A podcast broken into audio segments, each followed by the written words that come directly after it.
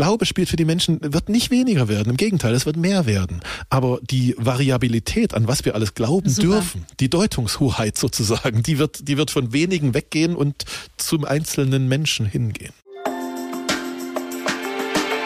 Get Happy. Bewusster leben, zufriedener sein. Ein Antenne Bayern Podcast mit Kati Kleff. Und ich sage Hallo, ihr lieben Menschen, herzlich willkommen an diesem Freitag. Ich freue mich sehr, dass ihr hoffentlich quietschfidel wieder mit dabei seid, denn ich sage euch, das wird eine super, super spannende Folge. Die letzten Wochen des Jahres 2023 haben begonnen und noch nie schien unsere Welt so aus den Fugen geraten zu sein wie in den letzten drei Jahren. Immer wenn wir glauben, dass wir uns von der letzten Schreckensmeldung erholt haben, lauert die nächste Hiobsbotschaft schon um die nächste Ecke. Virus, Krieg, Klima, Inflation, Rechtsdruck, Linksdruck, Ideologien, Gesellschaftsspaltung, noch ein Krieg. Die Liste ist lang und ein Ende scheint weit und breit nicht in Sicht. Vielen Menschen fällt es schwer, die Zuversicht nicht zu verlieren. Sie haben das Vertrauen in die Politik verloren und fürchten sich vor der Zukunft. Das ist die eine Seite. Aber, und sonst wäre ja dieser Podcast nicht dieser Podcast, gibt es vielleicht doch gute Gründe, sehr wohl zuversichtlich, vielleicht sogar hoffnungsvoll zu sein. Die Welt ist im Wandel, so viel steht fest, und vielleicht muss ja erst etwas Altes gehen, bevor sich etwas ganz Neues erheben kann, und zwar etwas, das wir uns jetzt noch gar nicht vorstellen können. Darauf zu hoffen, dass die Politik oder der liebe Gott es schon regeln wird, lässt uns in der Erstarrung verharren. Dabei liegt die Zukunft doch in unserer Hand. Und wir dürfen uns viel bewusster daran erinnern, dass wir sie mitgestalten können und auch mitgestalten sollten, anstatt auf Rettung zu warten. Sven Gaborjanski ist einer der bekanntesten und renommiertesten Zukunftsforscher im deutschsprachigen Raum. Er ist Speaker, mehrfacher Bestsellerautor und er leitet das größte unabhängige Trendforschungsinstitut Europas. Ich freue mich irrsinnig auf die nächste Stunde mit ihm. Herzlich willkommen.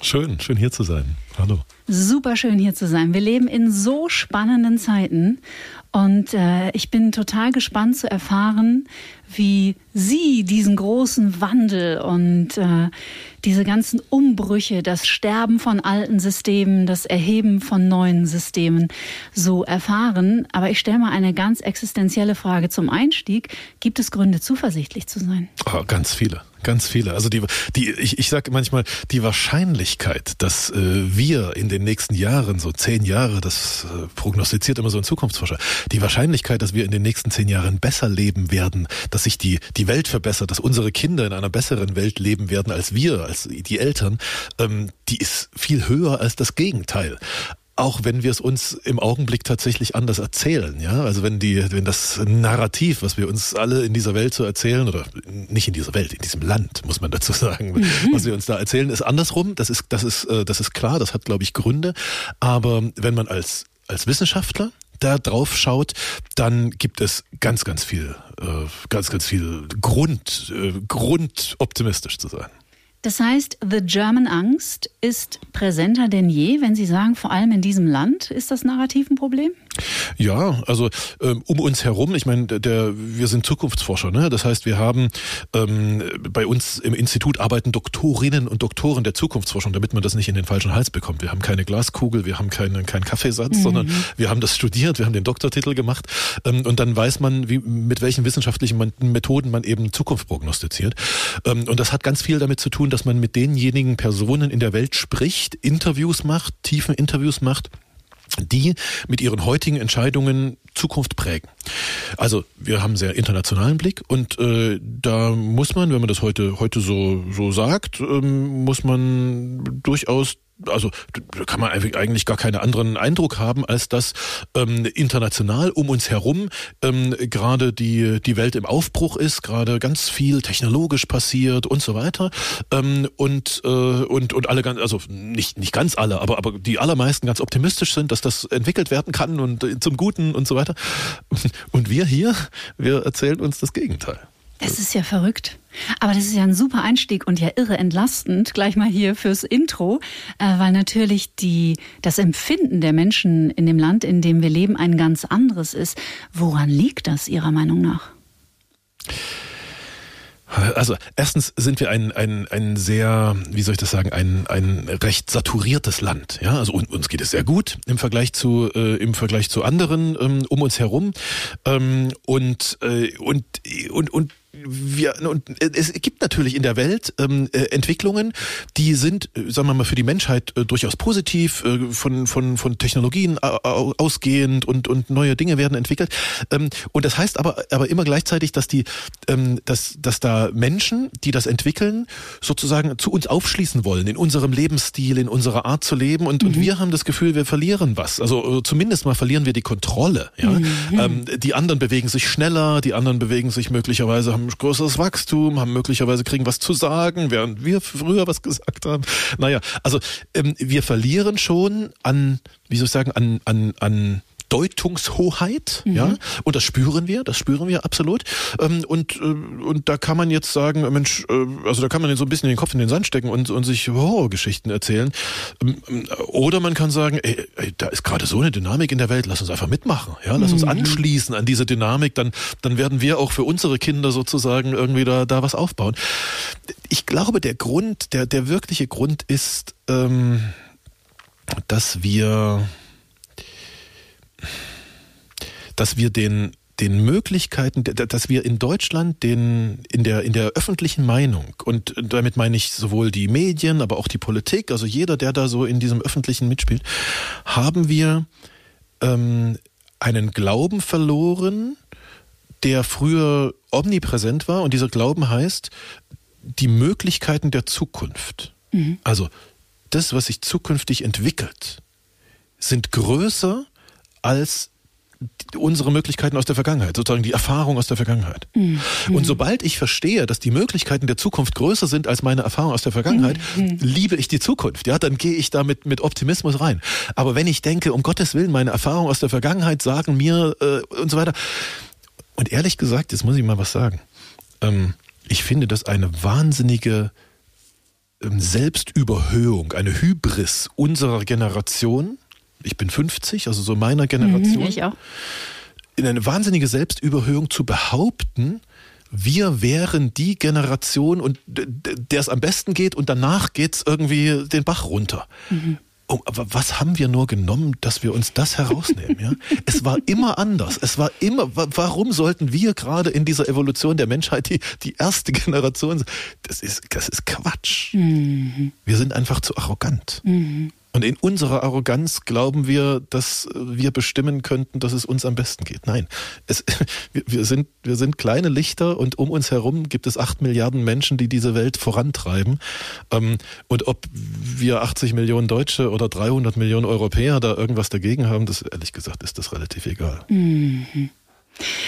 Sensationell. Da war jetzt schon so wahnsinnig viel drin. Also dieses ähm, die Zukunft gestalten auf den schlechten Erfahrungen unserer Vergangenheit. Da gibt es dieses berühmte Zitat von Albert Einstein: Der größte Wahnsinn des Menschen ist es, immer das Gleiche zu tun und andere Ergebnisse zu erwarten.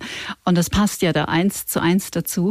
Und gut, warum das jetzt ausgerechnet in unserem Land so ist, es hat sicherlich auch also es hat natürlich ganz, ganz viel mit dem zu tun, was in unserem Land geschehen ist in den letzten 100 Jahren und mit unserer Mentalität, unserer Prägung, was auch immer. Aber wir wollen ja jetzt nicht auch nur in der Vergangenheit rumgraben, sondern wir wollen ja vor allem nach vorne schauen. Ja. Ich würde den Menschen so gerne, ähm, wer sie nicht kennt, ein bisschen ein Gefühl auch für sie geben, weil eigentlich, ehrlich gesagt, müsste ich mit ihnen zwei Folgen machen. Eine Folge über das, was sie machen und eine Folge über den Menschen, der sie sind. Weil sie haben ja eine irre spannende Biografie, mhm. eine tolle Expertise und eine unglaubliche Reise auch hinter sich. Er war ein lange Journalist, einer der jüngsten oder der jüngste Nachrichtenchef der ARD. Also wir waren Kollegen, Sie waren selber ja. äh, Journalist. Ich habe bei Tobi Beck gehört, Sie waren viermal auf dem Kilimanjaro. Fünfmal inzwischen. Ja. Fünfmal inzwischen, aber den Everest noch nicht angefasst. Nee, nee. Ist es ein Thema? Nein, tatsächlich nicht. Tatsächlich nicht. Ich, ich bin, ich, also man darf sich das nicht so vorstellen. Ich bin kein Bergsteiger oder mhm. sowas, ja.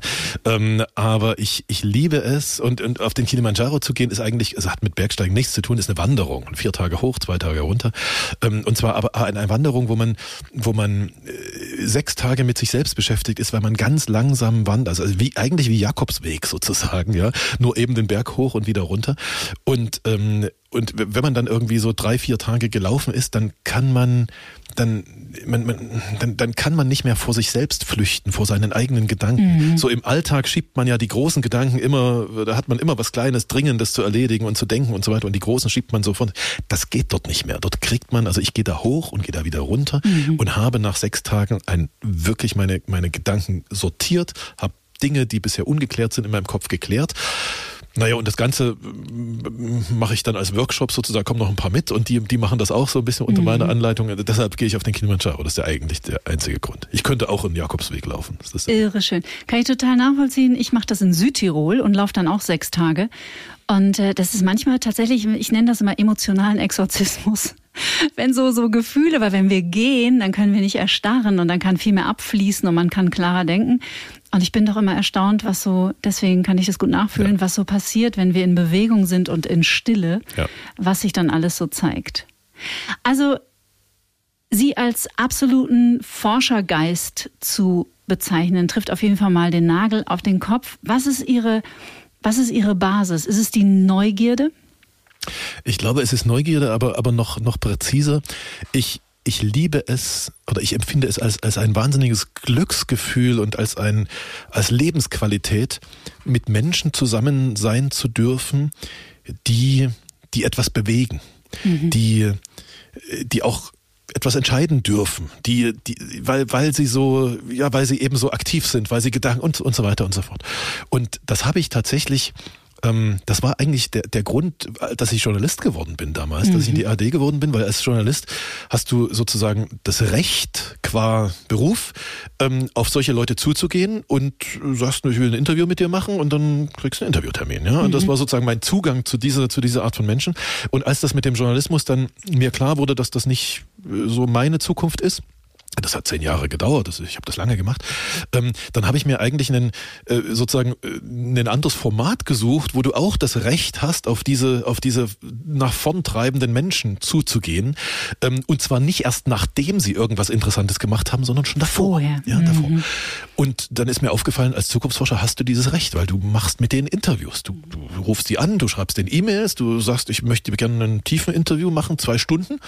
Und das machst du ähm, interessanterweise, und das ist, das ist das Schöne ähm, im Vergleich zum Journalismus, das machst du nicht nur mit, mit Menschen, die da in Berlin irgendwas äh, versuchen zu entscheiden, ähm, sondern du machst es mit Menschen, die das in Shanghai machen, die in, in San Francisco machen, in Tel Aviv machen, also mit den, mit den Technologieleuten dieser Welt, mit den äh, auch durchaus ab und zu Politikern dieser Welt, wobei, wobei unsere Zukunft deutlich deutlich mehr durch Technologie bestimmt wird als durch Politik. Das ist manchmal ein kleines Missverständnis, glaube ich, in den mhm. Medien heute hierzulande. Aber also lange Rede, kurzer Sinn, ich, ich habe das gemacht ähm, und das ist das, und wenn man sich jeden Tag, wenn man jeden Tag mit diesen Menschen zusammen ist, die irgendwas erforschen, die irgendeine Firma gegründet haben, die eine neue Technologie in die Welt bringen und so weiter.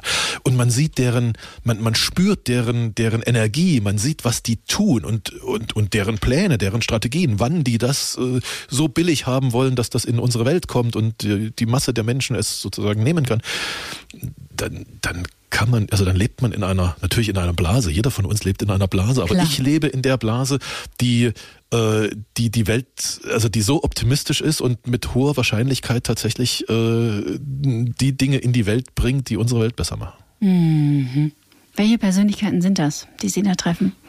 Ja, das sind üblicherweise so, ähm, also es sind unterschiedlich. Es sind so bei den Unternehmen, bei den großen Unternehmen sind es die, die Strategiechefinnen und Chefs meistens Also was sind große Unternehmen? Die kennen wir alle, Google, Amazon und so weiter. Also Silicon Valley Silicon Valley Fall. ganz, Mhm. ganz viel.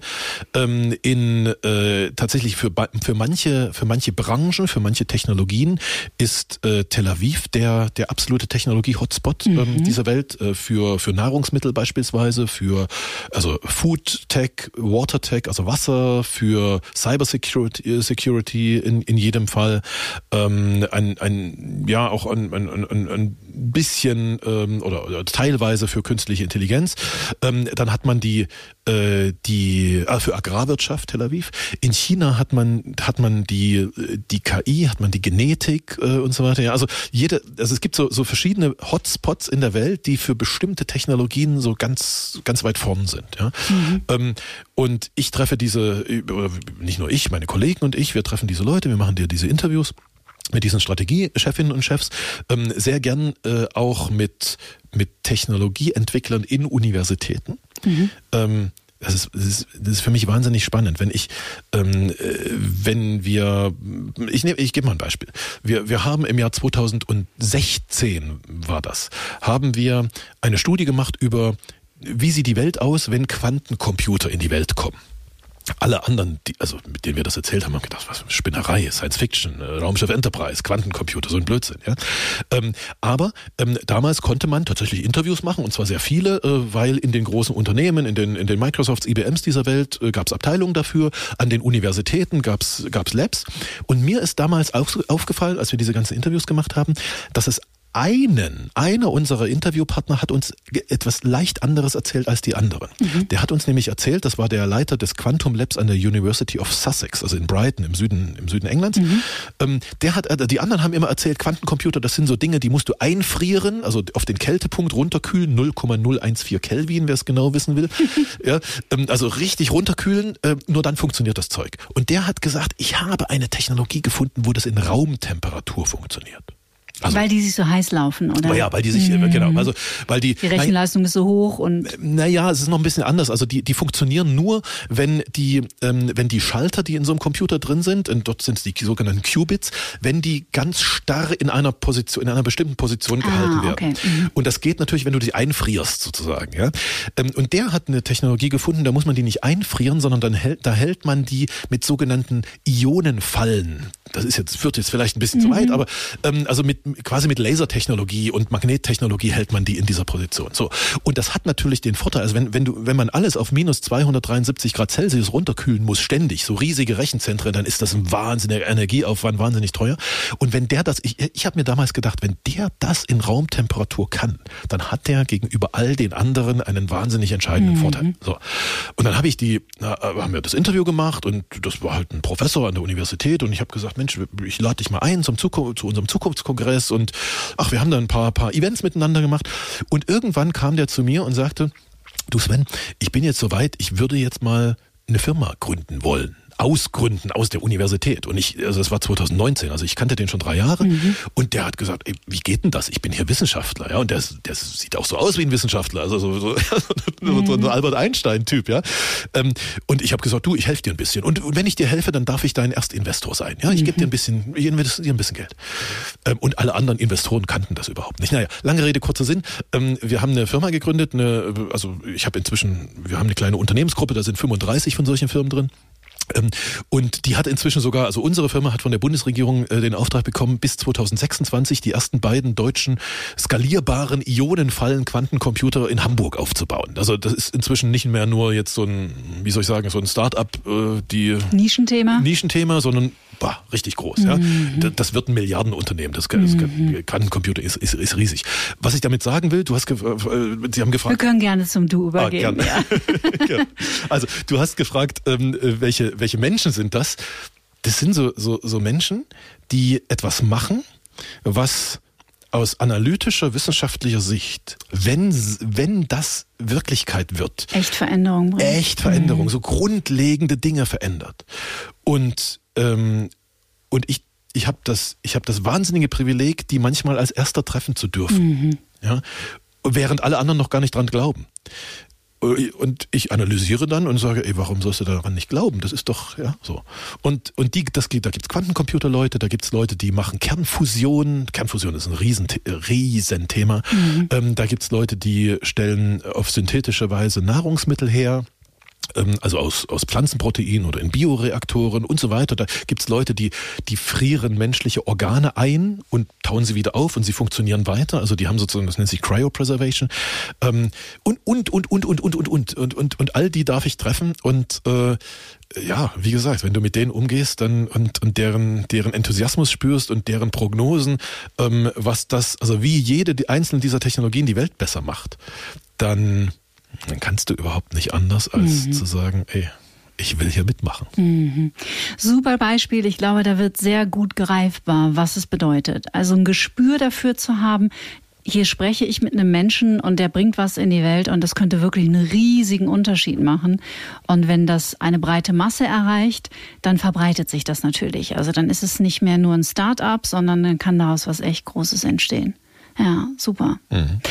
Ich habe mir natürlich ein paar Themen rausgesucht. Ja. Wir werden nicht die Zukunft von allem auf dieser äh, Welt äh, beleuchten können. Und wir sprechen ja in diesem Podcast auch sehr viel über Bewusstsein. Und ich empfinde zum Beispiel auch gerade, dass, dass sich sehr, sehr viele Menschen ähm, in ein anderes Bewusstsein entwickeln. Also Bewusstsein für das, was wir hier eigentlich tun auf diesem Planeten zum Beispiel. Oder auch mhm. Bewusstsein für die eigene Biografie ne? Mhm. oder für die eigenen mhm. destruktiven Verhaltensmuster.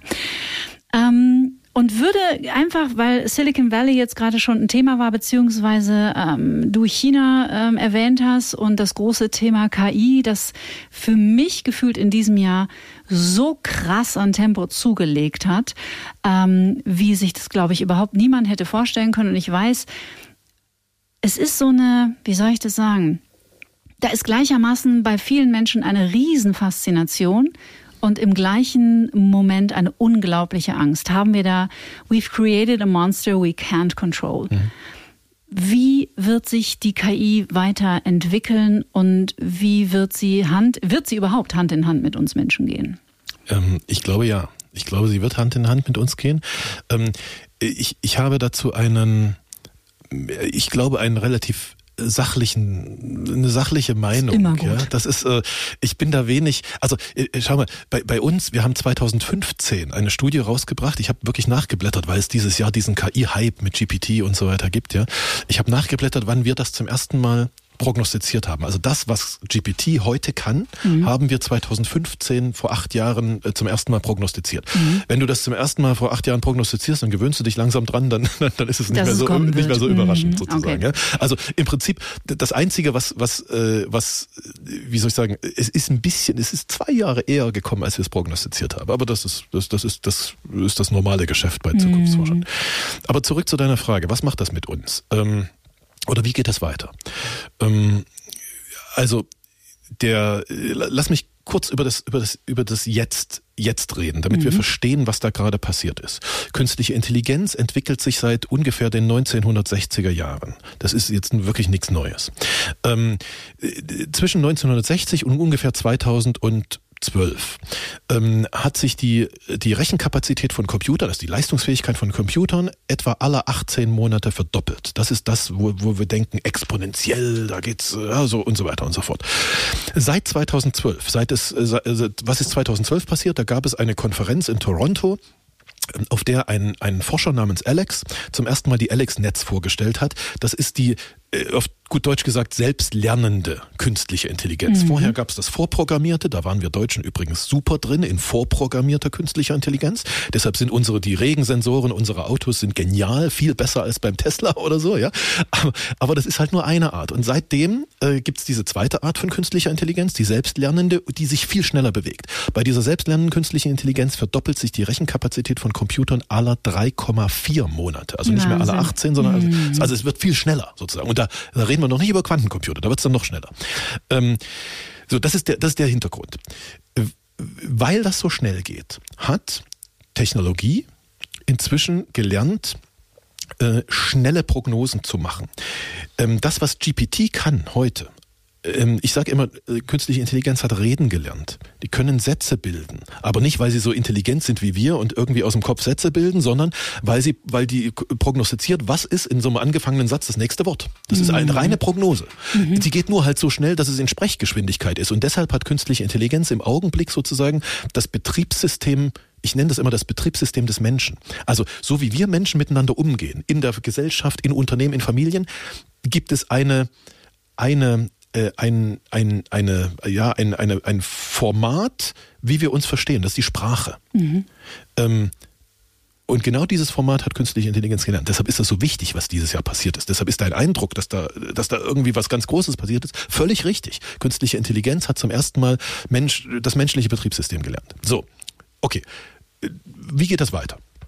Ähm, wir werden mit ganz hoher Wahrscheinlichkeit, das sagen dir all diese Strategiechefs dieser, dieser großen Unternehmen, werden wir ähm, im Jahr 2030, machen wir mal so, so sieben Jahre voraus, werden wir im Jahr 2030 da sein, dass wir ähm, reale Menschen, die irgendwo sind, einblenden können durch durch Brillen, ja, du, die werden dann, also du, du schaust, du hast so eine Brille auf, du schaust in, dein, in deinen Raum und du siehst jemanden, der gar nicht da ist, aber du siehst ihn, der ist woanders, aber du siehst ihn und du kannst mit ihm reden, kannst mit ihm, also das ist sozusagen, das ist sozusagen GPT plus menschlicher mhm. Körper eingeblendet. So, wenn wir jetzt in der Lage sind, menschliche, und das sagen übrigens alle, das sagen die Amazons, die Googles, die Apples, die wie, wie auch immer. So. Ich glaube, Zuckerberg macht das mit Metaverse ja schon. Ne? Also ich habe neulich ein Interview gesehen zwischen ihm und Lex Friedman, das erste Interview im Metaverse, und da waren die beiden irgendwie in ganz anderen Bundesstaaten, saßen sich genau. aber mit Brille gegenüber, und das war schon ganz schön äh, beeindruckend. Genau, und jetzt im Augenblick sind die Brillen noch ziemlich, noch ziemlich teuer. Ja, genau, ähm, ja, ja. Die, die kommen über die nächsten Jahre vom Preis runter, und wenn wir sagen, 2030 ist es soweit, dann heißt das, das ist so Massenmarkt. Also mhm. dann kostet so eine Brille so viel wie ein Handy heute. Sozusagen. Mhm. Ja. Ähm, also das ist jetzt nicht, das ist jetzt nicht wahnsinnig ausgedacht, keine Spinnerei, sondern das gibt es und das ist ganz normal, es wird billiger. So, wenn wir aber reale Menschen, jetzt jetzt kommt es, jetzt kommt, jetzt wird es ein bisschen spooky.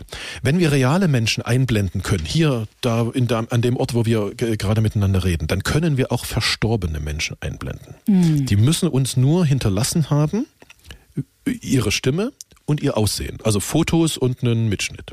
Das heißt, ähm, wir könnten mit Albert Einstein reden, wenn er uns seine Daten hinterlassen hätte. Hat er wahrscheinlich nicht dran gedacht. Ich, ich würde gern mal mit ihm reden. Aber, ich auch, irre ja. gern. Aber ich hoffe, dass Stephen Hawkings der, dieser geniale mm. Wissenschaftler im, im, im, im Rollstuhl, der auch gestorben ist, ich hoffe, der hat dran gedacht, seine Daten zu hinterlassen. Also jedenfalls habe ich ein paar Indizien dafür. Ich kenne ein paar Leute, die mit ihm zusammengearbeitet haben dass er seine, also mit dem kann man wahrscheinlich reden. Ähm, ich, äh, ich, ich hoffe auch, dass, dass ich als, wenn ich dann irgendwann mal sterben muss, äh, dass ich als Großvater sozusagen die Möglichkeit habe, als Großvater meinen, meinen Enkeln erhalten zu bleiben. Ähm, zwar stirbt mein Körper, aber möglicherweise kann man weiter mit mir telefonieren. Das ist übrigens, äh, das ist in unserem Buch über das Jahr 2030. Im ersten Kapitel stirbt ein Großvater und die Enkeltochter kann weiter telefonieren mhm. äh, mit ihm. Ähm, warum? Weil das die Weiterentwicklung von heutigem GPT ist. Das ist nichts anderes als das heutige GPT lernt noch ein paar Daten dazu. Mhm. Wissensdaten des Menschen, äh, welches Humorlevel hat er, welches Charmlevel hat er, also wie redet er und, und so weiter. Und dann kannst du, kannst du mehr reden. So, das heißt, wir haben 2030 sozusagen ein Gespräch mit, ähm, mit verstorbenen Menschen. Wir haben auch ein Gespräch mit Menschen, die wie soll ich das sagen, die es noch nie gegeben hat, die künstlich erdacht sind, die durch eine KI gesteuert werden. Das ist 2030. Das ist nicht irgendwo in 30 Jahren, sondern in sieben Jahren. Endlich der Traumpartner, ihr Lieben, da kommt er. Mhm, mhm, mhm. und, und jetzt geht's, und, und, du hast gefragt, wie leben wir mit denen zusammen? Wir mhm. werden uns an die gewöhnen. Wir werden das, ja. das wird ganz, also es wird einige von uns geben und, und zwar nicht wenige, glaube ich die, äh, wenn es soweit kommt, dass künstliche Intelligenz vielleicht sogar intelligenter wird als der, die menschliche Durchschnittsintelligenz. Das kann ja sein. Nicht bis 2030, vielleicht so 2000, also nach unseren Studien heute 2045, nach unseren Prognosen. Vielleicht auch 40, mal sehen. Ähm, dann wird es Menschen geben, die sagen, ich will mich mit dieser tollen Intelligenz, die offensichtlich intelligenter ist als das, was ich, die Biochemie, die ich im Kopf habe, ich will mich damit verbinden. Weil ich will auch intelligent werden. Dann, dann kommt es dazu, was heute Elon Musk und sagen, einige das macht andere schon Musk, machen. ne? Natürlich, Mhm. na klar. Das, die, die, die forschen an der Schnittstelle zwischen dem menschlichen Hirn und äh, dem Computer. Und diese Schnittstelle wird es geben. Mhm. Ob das jetzt ein Chip ist oder ob das äh, irgendeine andere Technologie ist, völlig egal. Diese, in, in diese Technologie sind übrigens schon drei Milliarden US-Dollar investiert. Ja, also das ist jetzt nicht irgendwie Spinnerei, sondern das ist schon viel Geld reingeflossen. Und da fließt die nächsten Jahre weiter Geld rein und irgendwann ist man in der Lage, das zu machen. Ähm, und dann, und, und dieses, dieses Verbinden ist, also ja, aus heutiger Sicht denken wir, um Gottes Willen, das ist total unmenschlich und wir werden alle zu Cyborgs und so einem Zeug. Ähm, ey, wir, wir werden das total dran gewöhnen. Wird, ja, Schritt für Schritt für Schritt für Schritt für Schritt wird das einfach normal werden. Ich merke, super interessant. Ich beobachte bei mir, ich will die ganze Zeit, äh, ist sowas in mir, das immer bewerten will, aber ich will hier gar nicht bewerten. Ich möchte das einfach mal so stehen lassen, was du mit uns teilst, ohne gleich eine moralische Diskussion daraus zu machen, eine Debatte. Ähm, da habe ich jetzt auch gerade was zu lernen, merke ich, weil sonst bleiben wir nämlich äh, eine Stunde bei künstlicher Intelligenz und das will ich auf keinen Fall. Also dieses, sich daran zu gewöhnen, vielleicht da, wenn wir einen kurzen Sprung in die Vergangenheit machen, wenn man uns in den 1950er Jahren gesagt hätte, ihr werdet mal äh, vor einem, vor einem fernsehähnlichen Bildschirm sitzen und dann könnt ihr in Echtzeit mit jemandem sprechen, der 6000 Kilometer weit entfernt ist, dann hätten wir auch gesagt, hä? Ja. Ja, absolut, absolut. Ähm, und also du hast solche Fahr also solche solche Ängste, die sind ja völlig normal. Ja. also das, ich, ich war nicht dabei, aber es wird berichtet, dass als die Eisenbahn eingeführt wurde, irgendwie es Kampagnen gab, nicht mit dieser Eisenbahn zu fahren, weil die Seele zurückbleibt. Ja, und und die ist damals irgendwie 30 km/h gefahren, die Eisenbahn. Also das waren keine 200 oder 300 wie heute. Ähm, also das ist ja nichts Neues. Das ist, dass, dass Menschen sozusagen ähm, äh, eben ihren Erfahrungen aus der Vergangenheit, wobei Erfahrungen, das sind einfach Vorurteile, das hat nichts mit Erfahrung zu tun. Das sind Vor den Vorurteilen aus der Vergangenheit mehr Vertrauen als den Möglichkeiten der Zukunft, was ich vorhin gesagt habe. Das hast du immer wieder. Das hat nur die Welt noch nie davon abgehalten, sich weiterzuentwickeln. Insofern ähm, kann man über, über ethische und moralische Fragen, ja, da kann man super diskutieren. Da kannst du 30 Jahre diskutieren, meistens ohne eine Antwort zu finden, aber du stellst dann irgendwann fest, ja, pff, äh, die anderen machen es halt. Jetzt mache ich es auch mal. Jetzt probiere es auch mal. Ja, super spannend. Ja, und was ich, ich habe noch mir gar keine finale Meinung dazu gebildet und das muss ich auch nicht.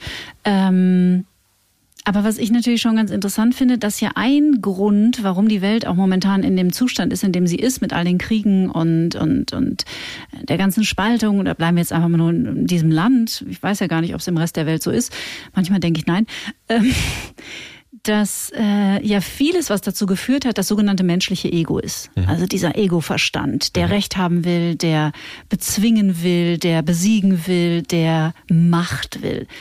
Und manchmal frage ich mich, vielleicht hat KI das gar nicht. Also äh, Vielleicht trifft KI viel bessere Entscheidungen als wir. das in, in der Tat, es sei denn, sie lernt von uns sozusagen. Ja? Also, Genau, sie macht ja nur, womit wir sie füttern. So ist es, so ist es, so ist es. In, insofern, also es gibt tatsächlich ähm, auch ein, auch unter, unter internationalen Zukunftsforschern so eine, eine Denkrichtung. Es gibt verschiedene Denkrichtungen, aber es gibt auch eine Denkrichtung, ähm, die sagt, äh, lass die KI mal machen. Ähm, was kann der Welt besser, besseres passieren, als dort, dass etwas, in, dass etwas entsteht, was intelligenter ist als die Intelligenz der, die Durchschnittsintelligenz der Menschen. Weil die Durchschnittsintelligenz der Menschen führt genau zu dem, zu der Situation, die du gerade beschrieben hast, mit Kriegen und Krisen und irgendwie, ähm, für die kann es gar nicht schnell genug gehen, sozusagen, dass da irgendwas Intelligenteres entsteht, was bessere Entscheidungen trifft. Glaubst du, wir werden uns in der Zukunft mehr wieder auf unsere Werte besinnen? Ähm, ich glaube, dass die, dass, ähm, dass, dass, äh, dass Werte etwas, etwas ganz Fundamentales sind für Menschen. Ähm, ich glaube aber, dass Werte wahnsinnig missbraucht werden. Werte werden, werden missbraucht durch Menschen, die die Macht haben, ähm, Werte von bestimmten Gruppen oder Gesellschaften zu bestimmen und damit ihre Machtansprüche sozusagen verteidigen gegen etwas, was möglicherweise besser wäre. Ähm, äh, da- das heißt in der, in der, in der, in der Konsequenz sozusagen, ähm, dass dass, dass es Werte sind immer was, was ganz Wesentliches für Menschen, aber Werte verändern sich. Ja? Ich, ich gebe dir, ich geb dir ein ganz einfaches Beispiel. Ähm, die, Du hast vorhin das Beispiel ge ge gesagt, ähm, dass in den 50er Jahren äh, Menschen verwundert gewesen wären, wenn sie auf Bildschirmen mit Menschen Zoom oder Teams so, oder- ja. äh, so etwas, ja. Ähm, ähm, es gibt den, den ganz, den ganz zentralen Wert der menschlichen Nähe. Mhm. Ja, ähm, das ist ganz wichtig. Nähe ist total wichtig. Aber in der Wissenschaft, also in meiner Welt, gibt es mehrere Definitionen von Nähe oder von Raum. Das sind so Raumdefinitionen. Du kannst mehr Nähe in Metern messen. Also wir beide sitzen jetzt drei Meter auseinander mhm. ungefähr. Ja. Ähm, und wenn du mehr Nähe in Metern misst, wie die Generation damals in den 1950er Jahren, dann versuchst du möglichst oft mit Menschen irgendwie im Abstand von ein bis drei Metern zusammenzukommen. Mhm. Okay. Aber du kannst Nähe auch in es, es gibt sowas wie die, also das ist die physikalische Nähe in den Metern. Es gibt auch die relationale Nähe. Eine relationale ist die Nähe ist die die die die gleiche Wellenlänge sozusagen die Zuneigung im mhm. Kopf. Ähm, einfaches Beispiel. Ähm, Verbundenheit ja eigentlich. Die ne? Ja genau genau. Also ich mache mal ein ganz einfaches Beispiel, damit man sich das vorstellen kann. Die, die, die Menschen, die in Frankfurt Downtown, also im, im Finanzviertel von Frankfurt, ähm, rumlaufen, diese ganzen Banker, die sind relational näher an London Financial City, den Menschen, die da rumlaufen, als an Hanau, obwohl Hanau direkt neben Frankfurt, physikalisch direkt neben Frankfurt liegt. Mhm. Ja? So, und diese relationelle Nähe, relationale Nähe, die misst du nicht in Metern, sondern in, in Quantität und Qualität, also Anzahl und Qualität von Interaktionen. Beides ist Nähe. Beides ist genau quasi für den mhm. Menschen der, der genau derselbe Wert. Aber du stellst es anders her. Relationale Nähe stellst du durch Zoom-Calls her, ähm, dadurch, dass du irgendwie auf Social Media irgendwas machst und ab und zu mal von dem anderen irgendwas liest. Also, dass du so permanent so kleine Interaktionen hast quasi jeden Tag. Das wäre für die Generation meiner, meiner Großeltern, die in 50er Jahre, die wäre unvorstellbar gewesen, gewesen, weil die ihre Werte, ihre Nähe in Metern gemessen haben. Mhm. Naja. Meine Kinder messen sie halt nicht mehr in Metern, sondern in, in, als relationale Nähe. Also ich weiß nicht, vielleicht ist das jetzt ein bisschen zu abgehoben, aber, ähm, aber meine Kinder, ich behaupte, meine Kinder haben denselben Wert der Nähe. Die wollen nah sein mit all ihren Freunden und so weiter. Sie stellen es nur auf eine andere Art her. Und jeder, der ähm, der der sozusagen ein bisschen alt denkt, der der diese, der sagt, die physikalische Nähe ist ganz wichtig, der sich gegen Home äh, gegen Homeoffice und all diese Dinge wehrt sozusagen, der versucht einfach nur seine Deutungshoheit, seinen quasi Machtanspruch auf unser Zusammenleben ähm, festzuhalten und zu zimmern wird aber keinen Erfolg haben damit. Hm. Wobei ja auch bei der, ähm, ich sage es mal, Nähe in Metern also ich meine, wir sind Bindungswesen als Menschen und wir brauchen natürlich trotzdem auch die körperliche Nähe. Ne? Wir brauchen die Berührung. Also wird das eine das andere vermutlich auch in der Zukunft nicht ersetzen oder gibt es nein, andere? Nein, nein, er wird es nicht ersetzen. Ähm, also es gibt. Ich bin ein bisschen erleichtert, dass du das sagst. nein, also es, aber äh, schau mal, das, das heißt doch nicht, also äh, wenn nimm mal das typische Beispiel. Es, es wird immer, also ich, ich kriege ganz häufig diese, diese, Debatten, wenn ich sage, irgendwie, wenn ich über, über Roboter spreche oder diese ganzen künstlichen Intelligenzen, dann sage ich immer, um, dann sagen Menschen immer, um Gottes Willen, die, die ganzen älteren Menschen, die da im Altersheim und die sind allein gelassen und so weiter und die müssen gepflegt werden, das kann doch nicht ein Roboter machen und so weiter. Aber das reale Bild ist doch, ähm, dass Menschen in einem Pflegeheim, die gepflegt werden, ähm, vielleicht zweimal eine halbe Stunde am Tag echten menschlichen Kontakt haben. Hm, und der bleibt alleine sind, ja. Und der bleibt auch. Aber bis, aber heute sind die 23 Stunden des Tages alleine. Und das Einzige, was neu ist, ist, dass in diesen 23 Stunden, wo die bisher alleine sind, sie jetzt mit einem Roboter oder mit irgendwelchen ähm, äh, Tools sozusagen auch mhm. nah sein können. Guter Perspektivwechsel. Ich merke auch schon wieder, ich werte. ich hau mir nur mir selber auf die Finger. Ja, aber das ist ein interessanter Perspektivwechsel. Und wir wollen ja auch die Linse groß machen und, und äh, uns öffnen auch dafür, was kommt, weil, und da, ich meine, das ist klar, dass du das auch so siehst, äh, der Wandel ist ja nicht aufzuhalten. Wir, also wir Menschen hätten immer gerne, dass alles so bleibt, wie es ist, aber so funktioniert die Welt nicht. Und wir sehen ja auch, wir sehen ja immer nur den Spannungsbereich, in dem wir leben. Wir sehen ja den Wandel der letzten 15.000 Jahre nicht. Richtig. So, richtig. Und der Wandel ja. ist nicht aufzuhalten. Also ist es ja auch nicht das Schlechteste, die Welle zu reiten und so ein bisschen vorbereitet zu sein.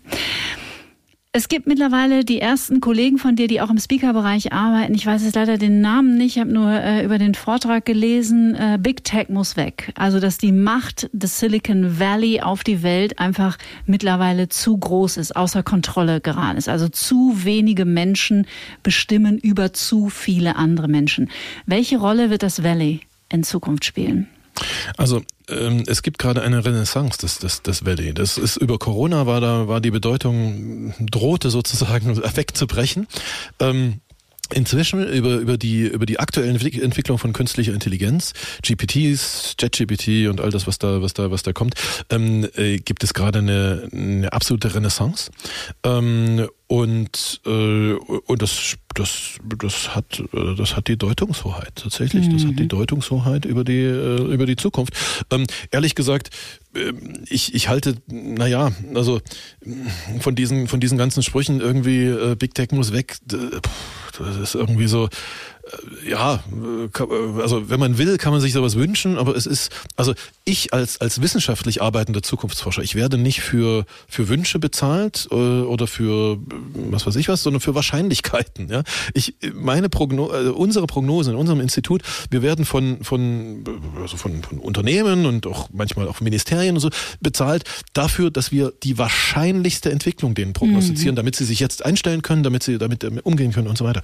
Ähm, und wenn ich das zugrunde lege, die wahrscheinlichste Entwicklung, dann ist das, dann ist das Quatsch. Damit kann man vielleicht irgendwelche Keynotes verkaufen, aber das ist, hat mit, mit realer Prognose nichts zu tun. Mhm. Ja. Und du bewertest auch nicht, ne? Also ihr wertet ja nicht in gut oder schlecht. Das entwickelt sich und das ist gut und das entwickelt sich, das ist schlecht. Also ich habe meine persönliche Bewertung, natürlich. Mhm, ich bin, bin ja, ist Mensch, Mensch, ja, ja. Ist, ist doch klar. Und wenn du, wenn du nach meiner persönlichen Meinung fragst, dann, dann erzähle ich sie dir auch. Aber in, äh, in, in unseren Studien werten wir nicht. Also das ist das, das ist das A und O, aus meiner Sicht das A und O von Wissenschaft, dass Wissenschaft nicht wertet. Mhm. Dass die, dass der, dass die Werte oder die Ethik, die, die selbstverständlich die Person des Wissenschaftlers in sich trägt, dass die nicht in diesen, in diesen Studien auftaucht. Ähm, nun wissen wir alle, dass es die wahre Objektivität nicht gibt. Also da so ein bisschen fließt da immer ein. Das ist so. Das ist auch beim Journalismus so. Ja, das ist überall so. Aber ähm, aber aber wir haben wir haben Prozesse, Rituale, Mechanismen sozusagen, ähm, dass wir immer versuchen, das möglichst möglichst möglichst wenig zu halten. Ansonsten hat Wissenschaft keinen Zweck. Also mhm. Wissenschaft, die zum äh, zum Aktivismus wird, ist keine Wissenschaft. Es ist total interessant, was du gerade sagst. Ich äh, schenke mir und meiner Hörerschaft zu Weihnachten endlich eine Folge über Quantenphysik. Mhm und äh, werde ein Gespräch führen, unter anderem mit Natalie Knapp und die hat 2012 ein Buch geschrieben, das heißt Der Quantensprung des Denkens und die schreibt auch genau darüber, dass eine Objektivität unter Wissenschaftlern eigentlich gar nicht möglich ist, weil wir ja nicht nur aufgrund unserer eigenen äh, Geschichte Prägungen haben, sondern ja auch aufgrund der Erfahrungen der letzten Jahrzehnte, Jahrhunderte, Jahrtausende. Und sie sagt, dass das, was Einstein auch so genial gemacht hat, war die Tatsache, dass er sich alles vorstellen konnte. Also, dass er so groß war im Geist und so, dass er im Grunde genommen sich wirklich distanzieren konnte von den eigenen Prägungen und einfach alles für möglich gehalten ja, hat. Ja. Das ist schon genial. Ja, ja genau. Ist übrigens eine, eine Grundeigenschaft aller großen, aller, also so, so wie ich sie kennenlernen durfte, aller großen Denker, aller großen äh, Wissenschaftler, ähm, auch aller großen, naja, also das müssen sie erst noch beweisen, ob sie wirklich so groß werden, aber aller Startup-Gründer, die, mit denen wir jedenfalls zusammenarbeiten, die so in diesen Technologien, ja. Du, du brauchst die Vorstellungskraft oder die, du, du musst, du musst dich, dich frei machen von, von all den Glaubenssätzen, die, die dich prägen und dein Umfeld prägen. Du, du brauchst die Vorstellungskraft, du musst dir vorstellen können, was das in die Welt bringen wird, was mhm. du da mhm. gerade, was du da gerade tust. Mhm. Ich gebe dir, ich gebe dir noch ein Beispiel. Also Technologie. Ähm, wir haben ähm, interessanterweise ähm, also wir haben ja gerade Energiekrise, weiß mhm. jeder. Ja, irgendwie alles ganz furchtbar und, und teuer und so weiter. Ähm, interessanterweise in der gleichen Zeit, als, also in den letzten zwei Jahren, als diese Energiekrise entstanden ist, ist mit hoher Wahrscheinlichkeit die Lösung entstanden. Die Lösung heißt Kernfusion. Das ist eine Technologie, wo Atomkerne verschmolzen werden und daraus Energie entsteht.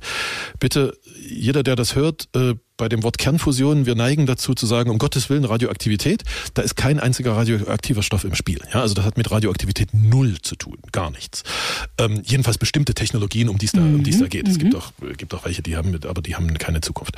Also lange Rede kurzer Sinn wir in unseren Interviews seit zwei Jahren, wenn wir diese Interviews machen, ähm, diese Zukunftsforschungsinterviews, sagen uns die großen Investoren der Welt, viel Silicon Valley natürlich, ja, so ist das nun mal, ähm, äh, auf die Frage, wo habt ihr gerade rein investiert? In Kernfusion-Startups. Und zwar durch die Bank, alle. Und dann fragst du als Zukunftsforscher, warum? Dann sagen die, naja, weil äh, die Wahrscheinlichkeit gerade ich sage auch warum gerade, ähm, gerade wahnsinnig gestiegen ist, dass die Welt im Jahr 2040 mehr Energie zur Verfügung hat als sie verbrauchen kann. Mhm.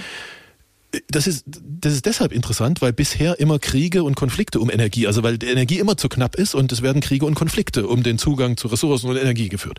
Ähm, so, und dann fragst du dich, oh, wie kommt ihr zu dieser Prognose? Und dann sagen die, na ja, vor zwei Jahren, also das stimmt genau, es war komischerweise genau die Zeit, wo diese Energiekrise bei uns entstanden ist. vor zwei Jahren hat es in der Wissenschaft zum ersten Mal ein Experiment gegeben, wo aus so einer Kernfusionsreaktion mehr Energie rausgekommen ist, als was du reinstecken musst. Diese Forschung gibt es schon seit Ewigkeiten. Über viele, viele Jahrzehnte musstest du immer mehr Energie reinstecken, als was rausgekommen ist. Das ist wissenschaftlich vielleicht ganz interessant, aber wirtschaftlich ist das Unsinn, wenn du mehr Energie reinsteckst, als es rauskommt. Und seit zwei Jahren ist es anders. So. Und jetzt stecken die ihr großes Geld da rein, weil sie sich vorstellen können, und damit sind wir genau bei dem Punkt, weil sie sich vorstellen können, was sich alle anderen überhaupt nicht vorstellen können, dass diese Welt zu einem bestimmten Zeitpunkt, der gar nicht so weit entfernt liegt, irgendwas zwischen 2040 und 2050, mehr Energie zur Verfügung hat, als sie verbrauchen kann. Irre. Geil. Ja. Und plötzlich, wenn du, wenn du, wenn du dir das vorstellen kannst, dann wird plötzlich das, was wir heute überall hier in Deutschland so reden, regenerative Energien und so, was wir auch machen müssen, bitte nicht falsch verstehen, natürlich müssen wir das machen, aber das wird plötzlich zur Übergangstechnologie. Mhm. Nicht zur finalen Lösung, sondern zur Übergangstechnologie. Das ist auch so ein wichtiges Wort, diese Übergänge. Das ist auch was, was wir in unserem menschlichen Denken immer wieder vergessen, dass wir so absolut denken. Das ist jetzt so und es bleibt für immer so. Aber das ist natürlich totaler Quatsch, weil die Dinge wandeln sich ja weiter und verändern sich ja auch. So ist es, so ist es. Wir, wir streben in unserer Debatte jetzt, ich, ich glaube, im, im Augenblick noch viel mehr als je, je, je zuvor nach Wahrheit. Und nach finaler Wahrheit sozusagen, ja. Und der Job von Wissenschaftlern, jedenfalls verstehe ich meinen Job so, ist es, Wahrheit in Zweifel zu verwandeln. Mhm. Also alles, was heute wahr ist, ähm, ist nur eine Zwischenstufe. Ist nur ein Zwischenergebnis. Also jede Technologie, die du benutzt, jeder, jede Regel, die, nach der wir leben, ist kann auf einer Evolutionsentwicklung von Menschheit nur eine Zwischenstufe sein. Und wir müssen nach dem, nach dem Schritt streben, aus dieser Wahrheit, die wir heute für wahr halten, äh, einen Fehler zu machen. Weil ja, es einfach, einfach besser, sie zu ersetzen. Frage, sie genau. morgen in Frage zu stellen. So ist, ne? so ja, ja, ja. ja, genau. das ist super spannend. Ja, und das ist ähm, in, in der Tat. Also ich bin, äh, also ein Zukunftsforscher steht eh auf, auf Kriegsfuß mit, mit dem Wort Wahrheit, weil immer wenn du über Zukunft redest, also jeder, der halbwegs seriös über Zukunft redet, der weiß, es gibt keine Wahrheit. Es gibt, also wenn du über Zukunft, du kannst es nicht messen, du kannst nicht zählen, das ist noch nicht passiert. Es gibt nur Meinungen über die mhm. Zukunft. Aber diese Meinungen sind nicht gleich sondern einige haben eine höhere Wahrscheinlichkeit, umgesetzt zu werden. Mhm. Warum? Weil die Menschen, die hinter dieser Meinung stehen, ein höheres Macht oder finanzielle oder politische, was auch immer haben irgendwie. Ja, also die haben eine höhere Wahrscheinlichkeit. Und deshalb geht es bei mir nur um Wahrscheinlichkeit. Es mhm. geht nie um Wahrheit. Mhm. Weil er mich als Personalie einfach so sehr fasziniert.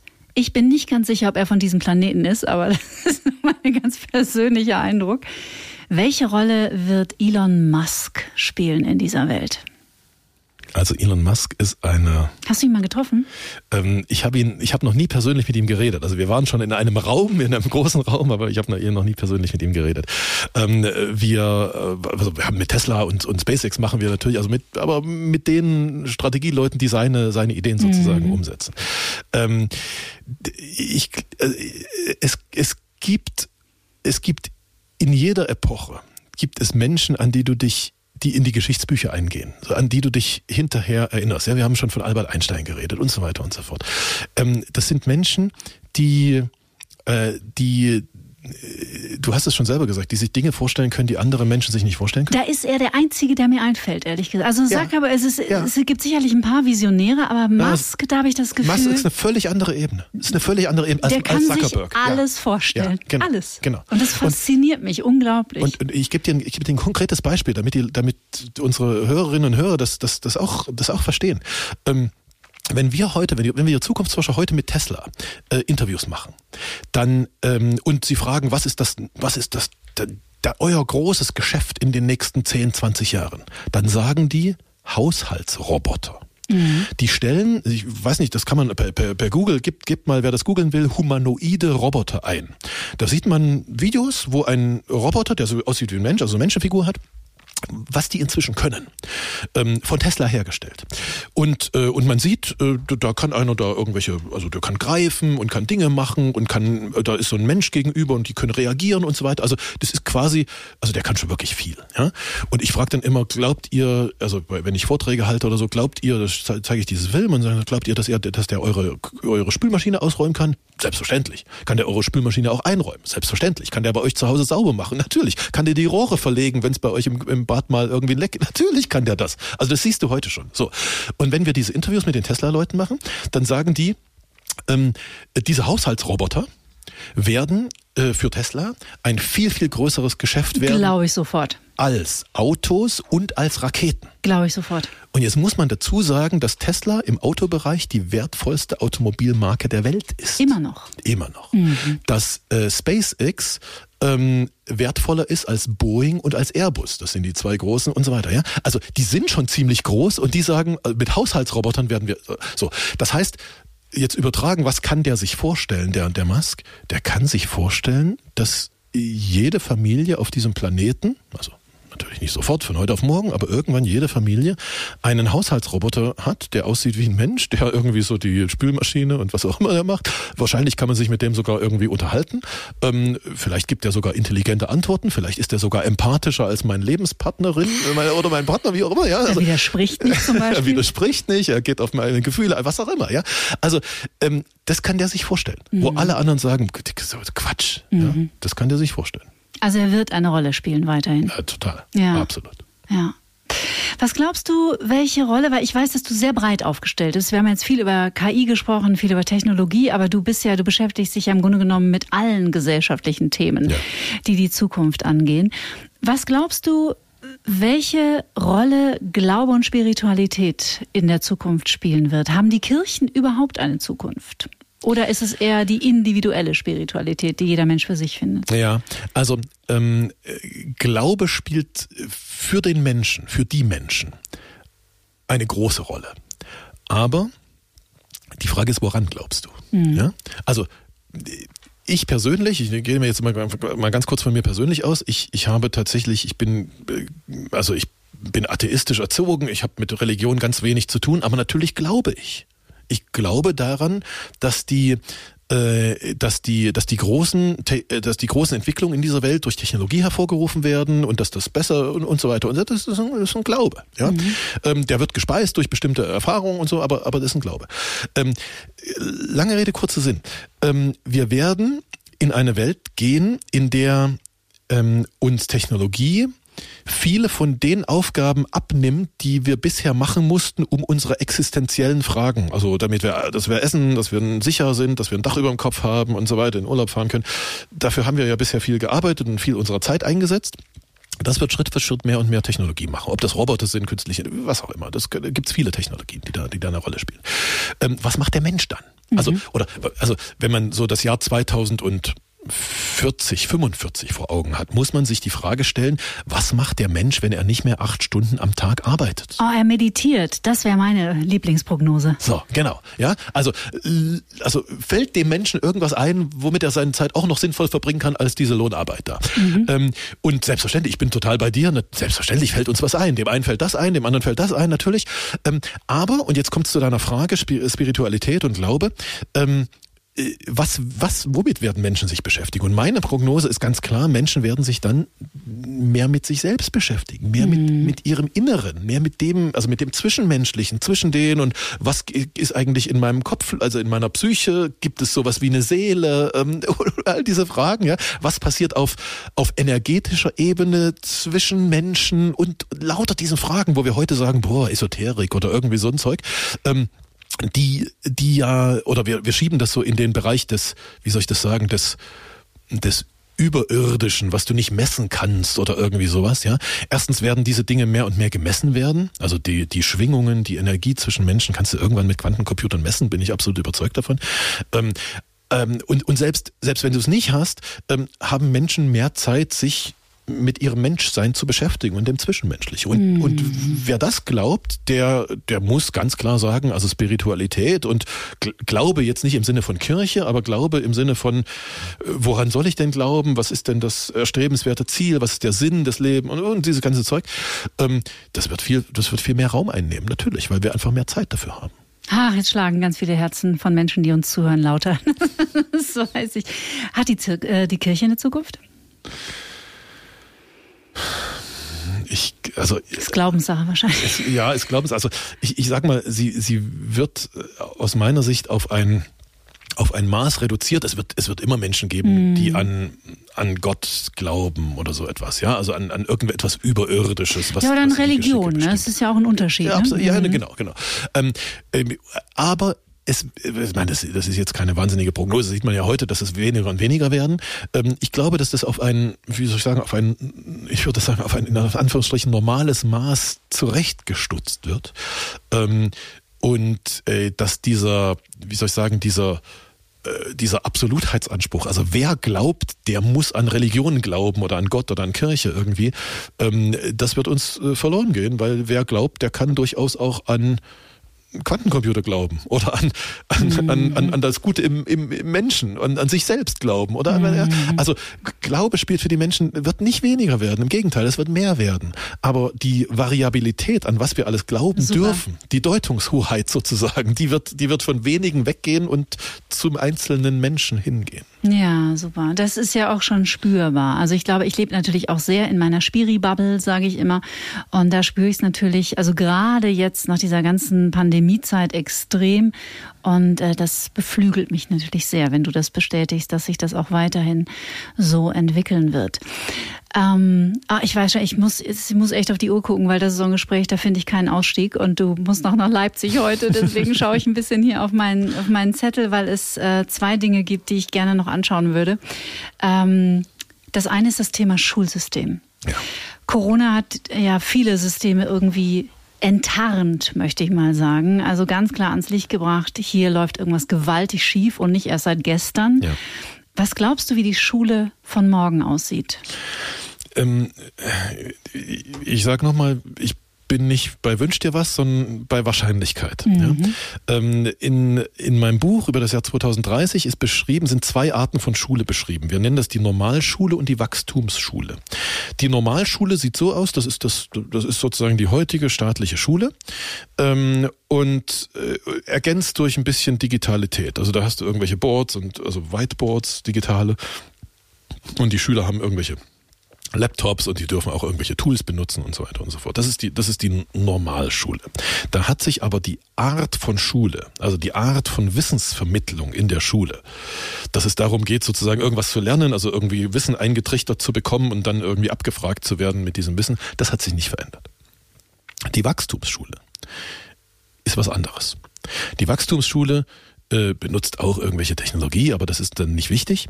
Ähm, bei der Wachstumsschule geht es darum, ähm, den, äh, den, den, den Schülerinnen und Schülern äh, beizubringen, dass dass alles um uns herum wächst, dass mhm. das Ziel ist, nicht irgendwelches Wissen aufzusammeln, sondern das Ziel ist, in der Lage zu sein, sich selbst wachsen zu lassen, die anderen wachsen zu lassen, das Unternehmen wachsen zu lassen, dies und jenes. Also äh, die Menschen zu befähigen, sozusagen Fortschritt zu erzeugen, sich weiterzuentwickeln und damit auch andere weiterzuentwickeln. Das ist was völlig anderes, ein komplett anderes Schulkonzept. Warum sagen wir, dass es 2030 jetzt diese beiden Arten von Schulen geben wird? Weil, ähm, also jetzt mal ganz subjektiv von mir aus, die Wachstumsschule ist natürlich viel erstrebenswert. Ja? Ich, es wäre mein Wünsch dir was. Genau, genau. Aber es ist, es wäre unrealistisch zu prognostizieren, dass dieses Wünsch dir was jetzt nun zu 100 Prozent in, in Deutschland da ist. Warum? Weil das Schulsystem, dieses staatliche Schulsystem, auch noch föderal mit den ganzen, mit den ganzen Bundesländern, ähm, ein System ist, was äh, ganz schwer zu, also zu innovieren ist, also wo, wo ganz schwer Innovationen reinkommen. Warum ist das so? Normalerweise hast du, wenn du in der Wirtschaft bist, da hast du ein etabliertes, irgend so Geschäfts-, irgend so Unternehmen, das hat ein Geschäftsmodell, das ist so etabliert, das läuft über Jahre ähm, oder Jahrzehnte. Und dann hat irgendeiner eine bessere Idee und stellt daneben ein besseres Produkt, was für den Kunden oder die Kundin besser ist. Irgendwie kostengünstiger, schneller, bequemer, irgendwie besser empfunden wird. So. Und damit, und dann fangen die Kunden an, dieses bessere Ding zu kaufen und damit wird das etablierte System, das etablierte Unternehmen unter Druck gesetzt und muss sich anpassen und muss auf die, auf das Neue sozusagen. Mhm. So, so, läuft Innovation. Mhm. Äh, das ist der natürliche Prozess von Innovation. Jetzt hast du ein Schulsystem, wo es nicht möglich ist, ein, ein, ein Alternativsystem dagegen zu stellen, weil es einfach staatlich reguliert, riesig groß, also diese, diese normale Innovationsmechanik, die du sonst in unserer Gesellschaft hast, die funktioniert blöderweise in diesem Schulsystem, in diesem Bildungssystem nicht. Mhm. Was funktioniert ist, dass du ein paar Privatschulen irgendwo, und die kosten entweder viel Geld oder vielleicht auch nicht ganz so viel Geld, aber, äh, also, aber dieses, dieses, dieses Alternativsystem, was da, ja, was daneben möglicherweise aufgebaut wird, ist so klein, ist so winzig, dass das, dass das große System System sich davon nicht beeindrucken lässt. Und das ist der Grund, warum in diesem kleineren, in diesem privaten Trägerbereich sozusagen tatsächlich diese Wachstumsschulen entstehen. Und äh, und das staatliche System sich auch ein bisschen also das Bildungssystem sich auch ein bisschen weiterentwickelt aber äh, lang nicht äh, also nicht ihr das Grundprinzip von da kriegt jemand Wissen eingetrichtert und dann wird am Ende abgefragt. Das wird es nicht verlieren leider. Mhm. und werden wir diese privaten Schulen oder die Wachstumsschulen die privaten Einrichtungen werden wir die mit Kryptowährung bezahlen oder mit Euro? Ähm, wir werden alles mit Kryptowährung bezahlen. Also übrigens der Euro Krypto ist das der, Ding. Ja, Krypto ist das Ding, wobei der Euro wird natürlich auch digital. Also der Euro wird auch zu einer Kryptowährung. Ähm, der wird jetzt, äh, das ist ja, das ist ja der große, ähm, äh, also jedenfalls nach unseren Prognosen, einer der Hauptgründe für den, für den wirklichen Durchbruch von Kryptowährung, also was wir heute als Kryptowährung bezeichnen, so die, die Bitcoins und die Ethers und dann gibt's ja tausende andere, ähm, die erleben ja nur dann den Durchbruch, wenn ähm, wenn es für den normalen Menschen normal ist, ne? wird, damit zu bezahlen. Und wie wird es normal, indem der, der heutige Euro oder Dollar oder wie auch immer diese Währungen heißen, eben auch digital werden, indem es völlig normal wird, einen Bezahlprozess so zu machen, dass ich mein Handy irgendwo ranhalte und dann wird halt bezahlt. Und dann ist es, und wenn das der Prozess ist, dann ist es auch völlig egal, ob das, was da gerade übertragen wird, nur ein digitaler Euro oder digitaler Bitcoin oder digital dies oder jenes ist, dann, dann werden die, die digitalen Währungen, die Kryptowährungen ähm, halt relativ gleichberechtigt nebeneinander sein und es ist einfach nur deine Entscheidung, womit du bezahlen wirst. Mhm. Und das heißt, wir verabschieden uns vom Bargeld? Große Angst von vielen Menschen? Ja, nicht sofort, aber, aber früher oder später selbstverständlich. Also einige mhm. Länder haben sich, haben sich schon lange davon verabschiedet, die nicht ganz so, ja, und, und ich, ich kann aber sehr gut nachvollziehen, dass, dass da auch, also ich, ich will nicht alles so rosa-rot darstellen. Natürlich, äh, wenn du dich vom Bargeld verabschiedest, dann verabschiedest du dich von bestimmten Freiheitsgraden, die du hast. Du, mhm. Es ist halt nachvollziehbar dann, ja, äh, was du wann, wofür, an welcher Stelle bezahlt hast. Das ist, und im schlimmsten Fall kontrollierbar, so. ne? Es, ja, klar, absolut, absolut. Mhm. Und dennoch äh, müssen wir realistisch sein. Es ist der, es ist der wahrscheinlichste, es ist der wahrscheinlichste mhm. Weg. Okay. Ein so tolles Gespräch, das ich auf jeden Fall nicht beenden lassen möchte, ohne mit dir zu besprechen, zu reflektieren, zu philosophieren, zu ermutigen und zu motivieren, was jeder einzelne von uns tun kann, um eine Zukunft zu kreieren, die vielleicht sehr viel schöner wird als die Vergangenheit. Wir wissen es ja nicht. Wir haben es äh, in der Hand. Das ist wirklich meine tiefe Überzeugung dass wir Zukunft sehr aktiv mitgestalten können. Und ich glaube, es ist wichtig, wenn ich das hier mal so sagen darf, ohne zu politisch zu werden, dass wir aus dieser krassen Starre rauskommen und ja. aufhören, auf die da oben zu schimpfen ja. und die Idioten in Berlin und so, sondern ähm, okay, wir werden das System von außen offensichtlich nicht verändern. Also geht es vielleicht darum, neue Systeme zu kreieren, zum Beispiel Wachstumsschulen. Mhm. mhm. Also was kann jeder einzelne von uns tun, um eine Zukunft zu gestalten, die uns gefällt? Ich, ich sage dir zwei, zwei Punkte dazu, ähm, die, die, mir total, die mir total wichtig sind. Ähm, wir haben vorhin schon über 1950er Jahre und so und sowas geredet. Das ist die Generation meiner Großeltern. Das ist die Nachkriegsgeneration. Das Wirtschaftswunder. Wirtschaftswunder, genau. Was haben die gemacht damals? Ähm, also ich war nicht dabei, ich, aus dem, was ich so erfahren habe, ja. Ähm, die haben, es war alles kaputt oder war vieles kaputt. Ähm, die haben gesagt, unseren Kindern soll es mal besser gehen.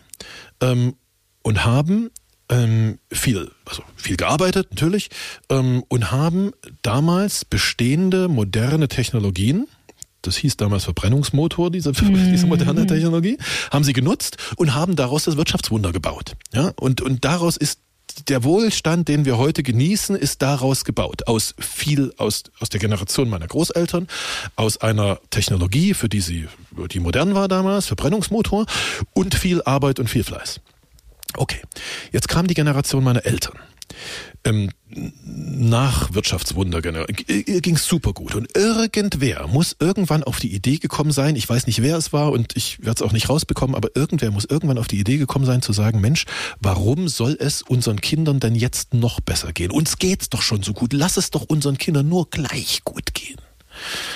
Und komischerweise war genau das der Zeitpunkt, als das Silicon Valley zum ersten Mal technologisch an uns vorbeigezogen ist. Warum? Weil das Silicon Valley ein Schmelztiegel für Menschen ist aus aller Welt. Die kommen dahin mit einem Touristen, mit denen geht's zu Hause richtig dreckig. Ja? Ähm, die Familie spart, einer aus der Familie kriegt ein Ticket nach Silicon Valley, die kommen da mit einem Touristenvisum hin, die versuchen eine Aufenthaltsgenehmigung zu kriegen und die machen genau dasselbe, was meine Großeltern auch gemacht haben. Die benutzen neue Technologien, äh, viel Zeit, viel Geld, harte Arbeit und versuchen ihren Kindern eine bessere Zukunft zu bauen diese neuen Technologien heißen eben nicht mehr Verbrennungsmotor, sondern Elektromotor, künstliche Intelligenz und Genetik, was weiß ich was. Ähm, die machen genau dasselbe, was meine Großeltern auch gemacht haben. Mhm. So. Und jetzt sind in den letzten fünf Jahren auch noch die Chinesen an uns vorbeigezogen. Übrigens nicht die chinesischen Dörfer, denen geht's nach wie vor dreckig, sondern den, die Megacities. Warum? Weil die chinesischen Megacities bevölkert werden durch Menschen aus chinesischen Dörfern, die dahin gehen sozusagen, Immigranten könnte man sagen, aus chinesischen Dörfern, und die genau dasselbe machen, was meine Großeltern gemacht haben, nämlich neue Technologien, künstliche Intelligenz, Intelligenz benutzen, Startups bauen und so weiter und so fort. Also, ähm, was ich damit sagen will, die größte Triebkraft für Zukunftsentwicklung, für Wachstum in dieser Welt sind Menschen, denen es nicht so gut geht, die Technologie benutzen, um ihren Kindern eine bessere Zukunft zu bauen. Und genau das passiert gerade um uns herum. Wir haben auf dieser Welt roundabout 8 Milliarden Menschen. Wir haben 80 Millionen in Deutschland und 300 Millionen in Europa.